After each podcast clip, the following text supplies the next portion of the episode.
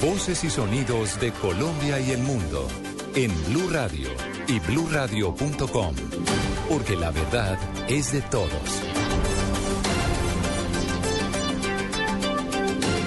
Son las 12 del mediodía, yo soy María Camila Díaz y junto con Miguel Garzón les estaremos presentando las noticias más importantes de Colombia y el mundo.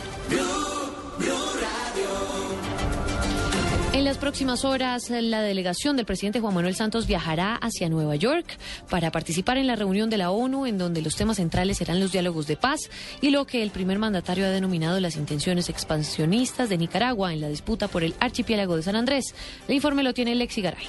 En un par de horas, el presidente Juan Manuel Santos saldrá hacia Estados Unidos, donde sostendrá una serie de reuniones políticas con líderes suramericanos y europeos antes de intervenir en la sesión del martes de la Asamblea General de las Naciones Unidas. Dentro de lo programado figura un encuentro privado con la fiscal de la Corte Penal Internacional Fatua Bensouda, en el cual intercambiarán informaciones y conceptos sobre el marco jurídico para la paz y el posconflicto. Ban Ki-moon, el secretario general de las Naciones Unidas, recibirá el lunes de manos del mandatario una queja formal en el caso de litigio con Nicaragua, que también está firmada por los gobiernos gobiernos de Panamá y Costa Rica. La agenda oficial inicia este domingo con una visita que hará el mandatario a la comunidad colombiana en Nueva York. Lexi Garay Álvarez, Blue Radio.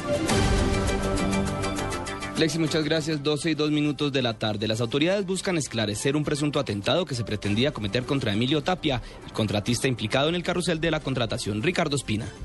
Miguel, buenas tardes. Blue Radio pudo hablar con Emilio Tapia, ha dicho que los hechos ocurrieron sobre la autopista norte con calle 160 en el norte de la ciudad cuando un vehículo marca Mitsubishi intentó cerrarlo, golpeó uno de sus escoltas y tuvo posibilidades de cometer un ataque en su contra. Emilio Tapia es testigo clave del carrusel de la contratación del distrito y tiene en la cárcel, gracias a sus declaraciones, entre otros, a Samuel e Iván Moreno Rojas.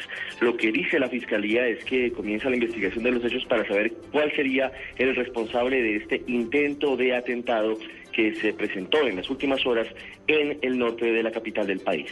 Ricardo Espina, Blue Radio.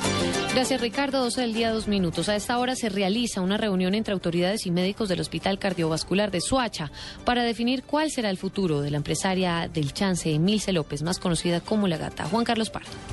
Así es, buenas tardes. La reunión se lleva a cabo entre las directivas del Hospital Cardiovascular de Suacha, en el sur de Bogotá, y el subdirector del INTEC, el coronel John Alejandro Murillo. El motivo, coordinar la manera para mantener una fuerte vigilancia a la empresaria del chance, Emilce López. La reunión estuvo basada en las normas internacionales que cobijan a las clínicas y a los hospitales que determinan que en su interior no puede haber armas de fuego. Sin embargo, se concluye que para este tipo de casos sí es permitido cuando se requiere una custodia especial de una persona que pueda representar algún riesgo de fuga o de ataque por parte de terceros. Y en ese sentido ya hay un esquema de seguridad montado en los alrededores, no solamente del Hospital Cardiovascular de Soacha, sino también en su interior y muy cerca a la empresaria del chance, Enince López. Juan Carlos Pardo, Blue Radio. Juan Carlos, gracias. Y la próxima semana la Secretaría de Movilidad expedirá un decreto para la modificación del pico y placa en la capital de la República. Daniela Morales. La próxima semana habrá cambios en el pico y placa de la ciudad. El secretario de Movilidad, Rafael Rodríguez, anunció que en la zona centro no habrá pico y placa para los conductores que en sus carros lleven mínimo tres personas. 26 y circunvalar serán algunas de las rutas donde se aplicará la medida. Que es eh, de primera 26 y de carrera 27 a la circunvalar, donde para circular dentro de esa zona tiene usted que tener alta ocupación, tres personas en el carro, mínimo. Si no, le aplica el pico y placa como el resto de la ciudad. Igualmente, el secretario explicó que las personas que no se quieran acoger a este decreto, que según él es una forma de optimizar el uso del vehículo, continuará rigiendo el pico y placa con números pares e impares según corresponda al día. Daniela Morales, Blue Radio. 12 del día, 5 minutos. Seguimos con información de la capital de la República. Blue Radio conoció cuáles serían las responsabilidades penales de todas las personas que tendrían alguna responsabilidad en la muerte de seis personas dentro de un bar nocturno de Bogotá hace ocho días. Angie Camacho para distintos analistas consultados por Blue Radio. La tragedia ocurrida el pasado domingo en la madrugada en el club nocturno se desencadenó producto de una serie de omisiones y conductas imprudentes las partes involucradas.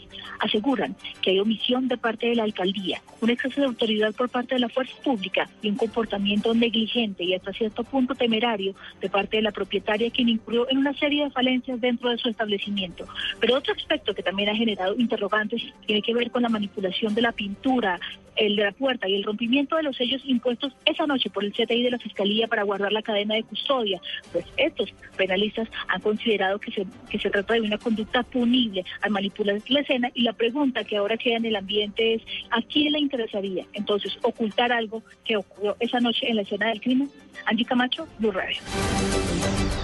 Angie, muchas gracias. En las últimas horas, las autoridades dieron a conocer las cifras de accidentalidad en Colombia. El informe revela que la ciudad con más accidentes es Cali, seguida de Bogotá y Barranquilla. ¿Qué otras cifras incluye el informe? Le preguntamos a Julián Camilo Amado. Así es, buenas tardes. Según el documento, durante el 2013 en el país se han registrado 20.539 accidentes de tránsito, los cuales han dejado 3.713 muertos y 26.768 personas heridas. Uno de los datos más preocupantes es el número de motociclistas muertos. Este año van 1.382. Otra de las cifras alarmantes es la de los peatones que han perdido la vida. En 2013 suman 971.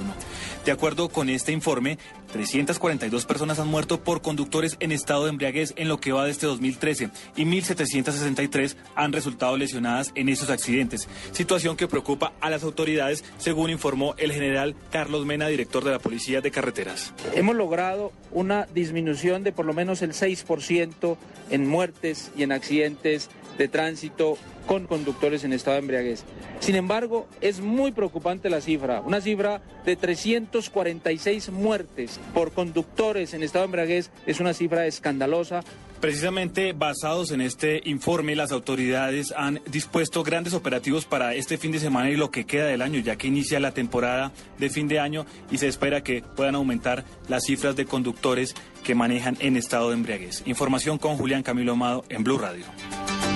Gracias, Julián. 12 del día, 7 minutos. Al menos 20 personas murieron y otras 50 resultaron, resultaron heridas durante un asalto a un centro comercial en Nairobi, en Kenia, por parte de un grupo de hombres armados. Miguel Garzón.